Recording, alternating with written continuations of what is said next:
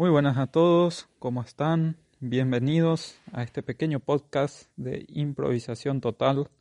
Seguramente habrán llegado a este, a este audio, a esta historia, por invitación mía propia o por alguna recomendación de otro amigo.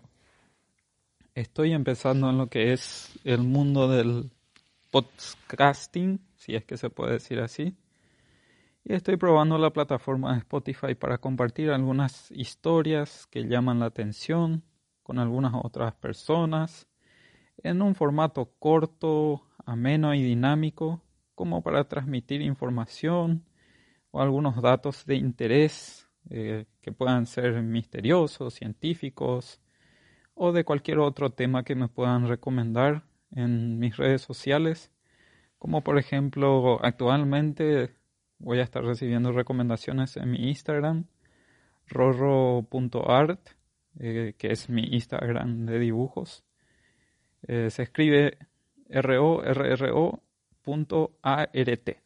Me encuentran así en Instagram y me pueden escribir un mensaje para recomendar un tema. El día de hoy quiero compartir con ustedes un evento, digamos, paranormal que estaba llamando la atención en los últimos días del mes de agosto, en esta semana de, agosto del, del, año 2020, en donde, ¿qué pasó con la muñeca Anabel, la famosa muñeca del caso de los Warren? Eh, se perdió, desapareció del museo, eh, muchos no saben exactamente lo que pasó, en Twitter se tomó como bromas, otros tomaron en serio. Y en este pequeño podcast de introducción, de inicio, de experimentación, quiero hablar sobre el tema. Recogemos una información de, la página elvistazo.com en donde, en donde nos dice eh, que este viernes 14 de agosto se volvió tendencia mundial la supuesta desaparición de la terrorífica muñeca Annabelle. Aunque varios medios informaron que fue robada del Museo de los Warren en Connecticut, Estados Unidos, la verdad es que el museo cerró después de la muerte de Lorraine Warren, o sea, la, esposa de Warren, la demonóloga el pasado 18 de abril del 2019. Falleció y se cerró. Ya no existe el museo tal y como existía anteriormente, recibiendo visitas, etc. El Museo de lo Oculto de la familia Warren abrió sus puertas en el año 1952. Dentro albergaba artefactos extraños y maravillosos que fueron recolectados por los investigadores paranormales Ed, que es un demonólogo, y Lorraine, una clarividente y medium. Eh, Ed y Lorraine Warren, la pareja Warren. La historia de Ed y Lorraine se contó en el éxito, la, la película exitosa del año 2013, en la película El Conjuro, que fue una de las primeras películas de James Wan de la, de la saga El Conjuro. No todas son basadas en hechos reales, eh, o sea, no, no son representación fiel de lo que pasó realmente, pero sí se basan en hechos reales. La mayoría de los artículos en exhibición eran artículos que habían sido tocados por el mal y reunidos durante años por los investigadores. La colección que se estableció en el sótano de su casa incluía el ataúd de un supuesto vampiro, la lápida de un niño, la caja de música de la familia Perrón, Perrón, perdón, un traje de samurái, una muñeca de sombras, maldiciones de muertes, máscara de demonios, una muñeca y una muñeca Regedi An o Annabelle, porque esa era la, marca de, la muñeca con el nombre en el cual, con el cual se comercializó en, en Estados Unidos. Pero ¿qué pasó realmente? Eh, Después de la muerte de Ed Warren en 2006, Lorraine mantuvo el museo en funcionamiento con la ayuda del yerno de la pareja. Después de la muerte de Lorraine, el museo fue cerrado. al parecer debido a las violaciones de zonificación, según aclara el medio Newsweek. Hoy los objetos que forman parte del museo están bajo la custodia del yerno de los Warren, Tony Espera.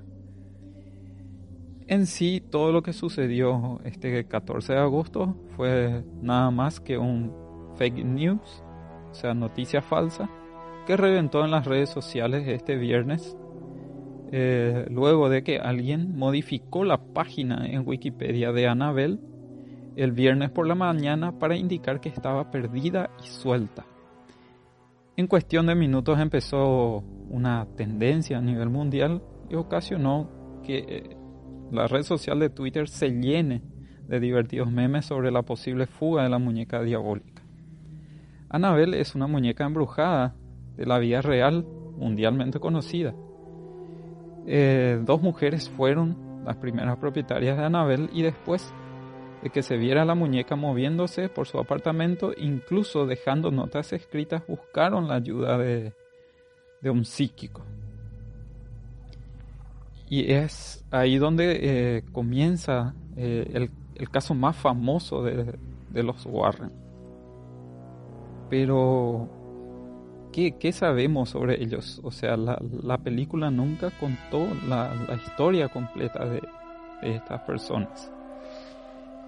Lorraine Rita Moran, mejor conocida como Lorraine Warren, nació el 31 de enero de 1927 en Bridgeport, Connecticut, y fue educada en un colegio católico de niñas, en donde según una entrevista realizada en 2013, tuvo su primera experiencia cercana con lo paranormal, ya que en el año 1993, a la edad de 7 años, comenzó a ver luces alrededor de las personas.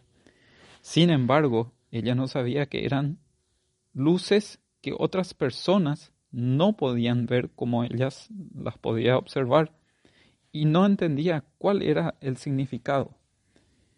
Eh, ella comentó en una entrevista, recuerdo que una vez le dije a una monja de mi colegio, tus luces son más brillantes que las de la Madre Superiora.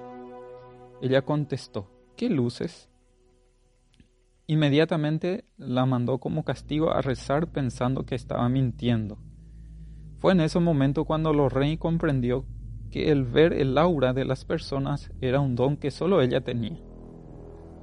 Nadie de su familia o amigos le creían, así que por mucho tiempo tuvo que guardar el secreto de las cosas que veía y presentía, hasta que conoció a su esposo Ed Warren. Eh, Lorraine murió el 18 de abril del 2019, como ya lo dije al principio, a los 92 años de edad. Edward Warren Miney nació el 7 de septiembre de 1976, el esposo de Lorraine, también en Bridgeport, Connecticut. A diferencia de Lorraine, Ed comenzó a vivir experiencias paranormales entre los 5 y 12 años de edad. Entre las 2 o 3 de la mañana, cuando todos dormían, sucedieron una serie de hechos inexplicables perdón, eh, en su casa y Ed narró en una entrevista de Secrets of the Supernatural que las puertas de su armario se abrían por sí solas, a los pocos segundos salían de él unas luces flotantes con rostros que lo miraban fijamente. Él mismo comentó el rostro que veía más a menudo era el de una anciana enojada de pronto. La habitación se enfriaba al punto de congelarme. Se escuchaban pisadas y susurros. A los pocos minutos ya estaba durmiendo en la cama de mis padres. Crecí sin saber qué era aquello, comentó eh, Ed Warren. Desde ese momento, Ed decidió que a lo largo de su vida investigaría la razón de dichos fenómenos. Ed nos, nos abandonó, nos dejó y partió para el más allá el 23 de agosto del año 2006 a los 79 años de edad. Eh, estas dos personas Ed y Lorraine se conocieron a la edad de 16 años en el Teatro Colonial de Bridgeport, lugar en donde Ed trabajaba y Lorraine frecuentaba con su madre. Comenzaron a desarrollar una gran amistad. Poco tiempo después, Ed tuvo que entrar en la Armada por motivo de la Segunda Guerra Mundial y durante este periodo Ed sobrevivió al hundimiento de su barco por lo que le otorgaron 30 días de descanso. De vuelta a Connecticut, Ed y Lorraine se casaron. Sin embargo, Ed tuvo que regresar a la guerra, de la cual salió ileso, y a su regreso Lorraine ya había dado a luz a su única hija llamada Judy. Ed antes de ser demonólogo, se dedicaba a pintar algo que desde siempre le gustó y en lo que tenía talento. Pintaba especialmente cuadros de casas que ellos escuchaban que estaban supuestamente encantadas o embrujadas. Iban hasta el lugar y se sentaban en la orilla para poder tener una vista panorámica. Y fue ahí cuando Lorraine comenzó a desarrollar más su don y podía ver si la casa realmente estaba encantada o no. También podía ver de qué es lo que qué es lo que había pasado y si eran fantasmas o algún ente demoníaco. Con el paso del tiempo, Lorraine fue se fue acercando a los dueños de las casas que seguramente se preguntaban qué hacían dos extraños sentados observando su casa.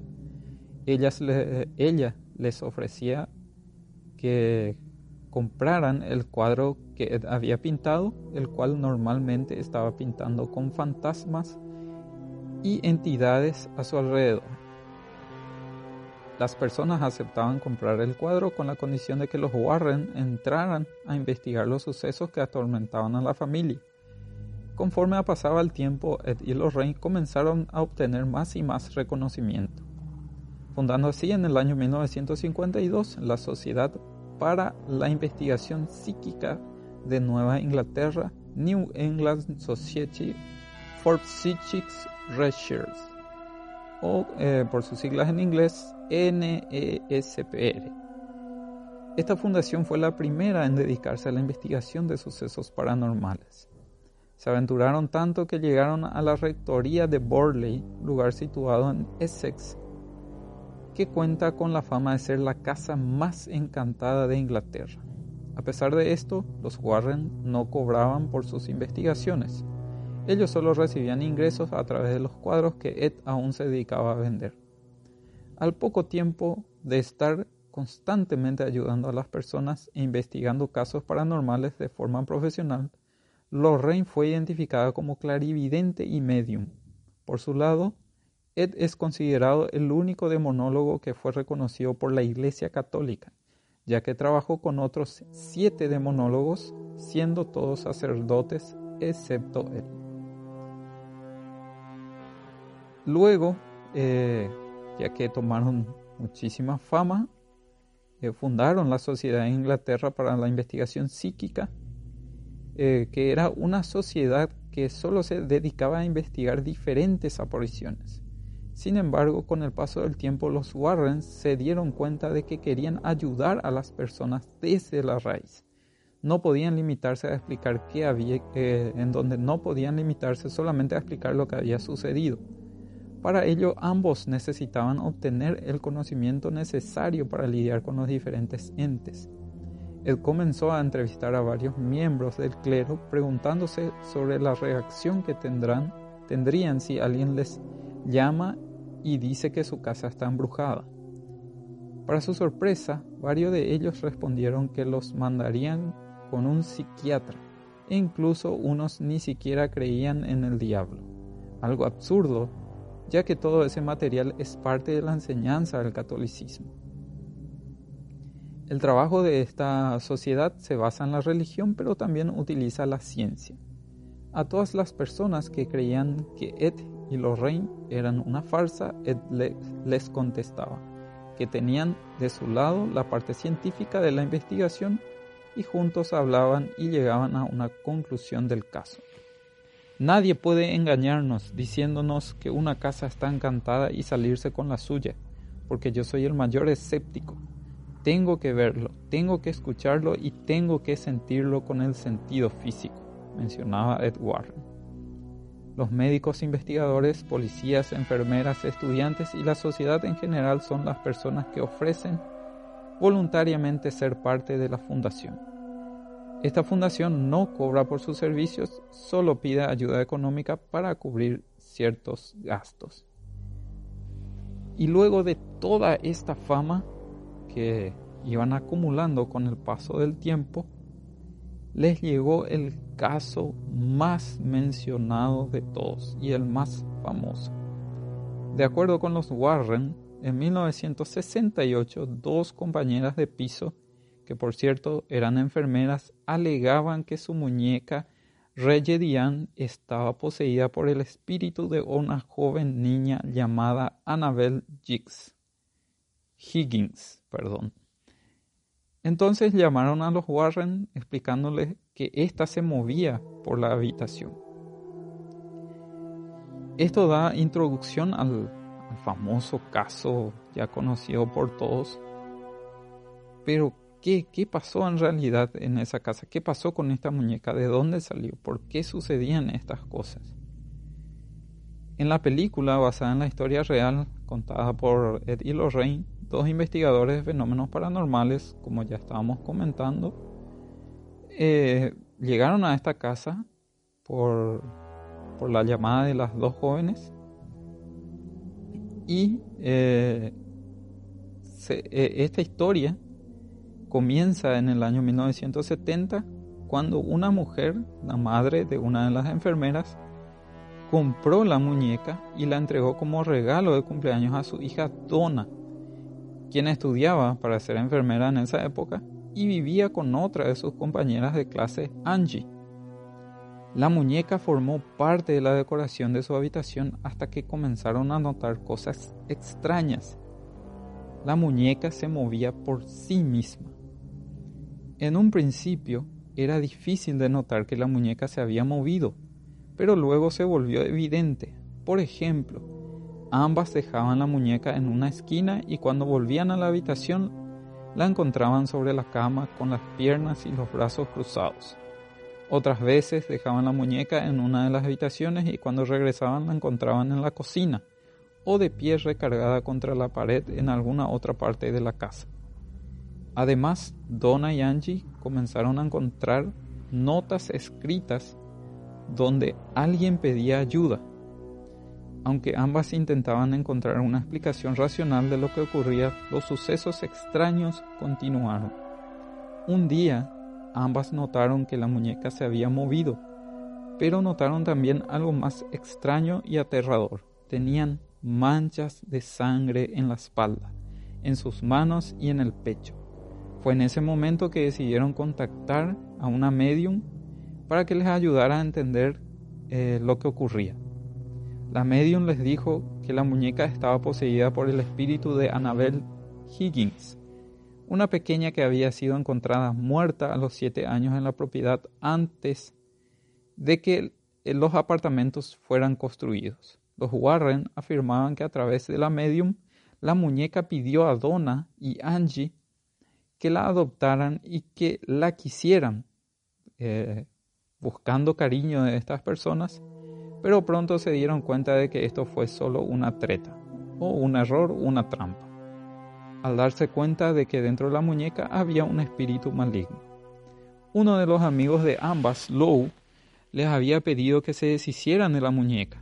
Una noche el joven despertó de una pesadilla y se dio cuenta de que no se podía mover.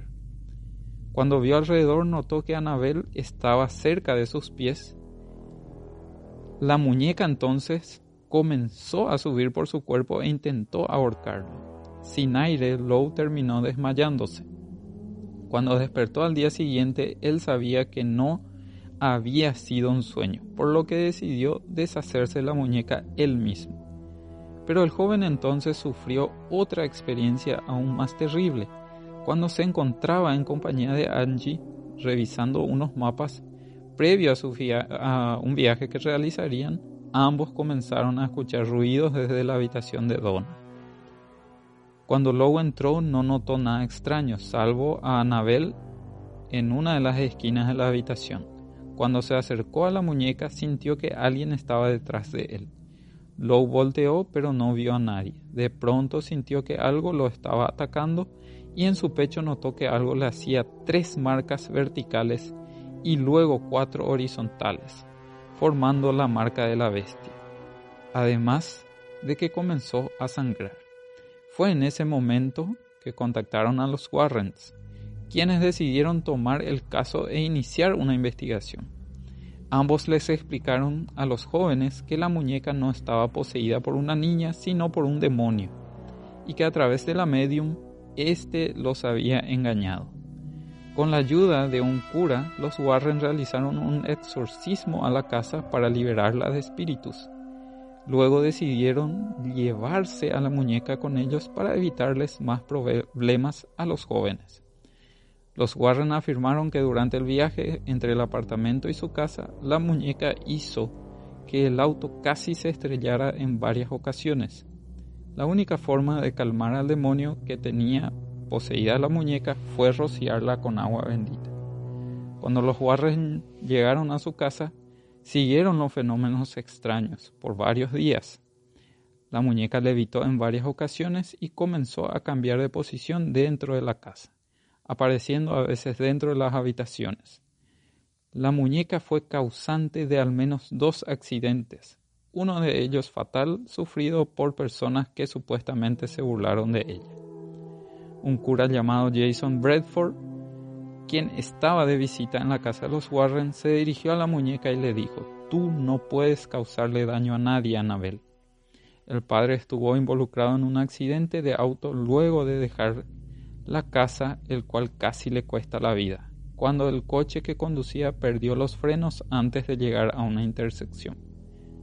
La muñeca entonces fue prestada, perdón, fue puesta dentro de una vitrina donde se encuentra hasta la fecha. Los Warren afirman que un par de jóvenes visitaron el Museo de Ocultismo y se burlaron de la muñeca. Luego de abandonar el lugar, a pedido del dueño, el joven que conducía una motocicleta perdió el control y se estrelló contra un árbol. En el lugar, él murió instantáneamente, mientras que la mujer que lo acompañaba estuvo hospitalizada por un año.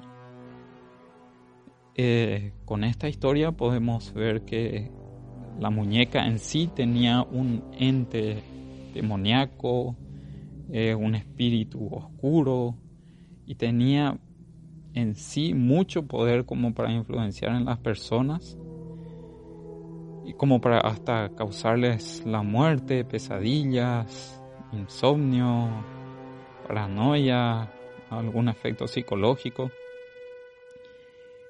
Y ya queda en manos de cada uno de los oyentes, creyentes de estas historias, creer si es verdadera o no, cosa que nunca lo sabremos si, si no lo experimentamos si quieren aportar algunos casos o comentar algo parecido que les haya sucedido, no duden en escribir a mi Instagram rorro.art. Espero que les haya gustado la historia y que puedan comentar algunas otras algunos otros temas como para poder grabar en los próximos próximos podcasts. Muchas gracias por haber escuchado y eso fue todo por hoy.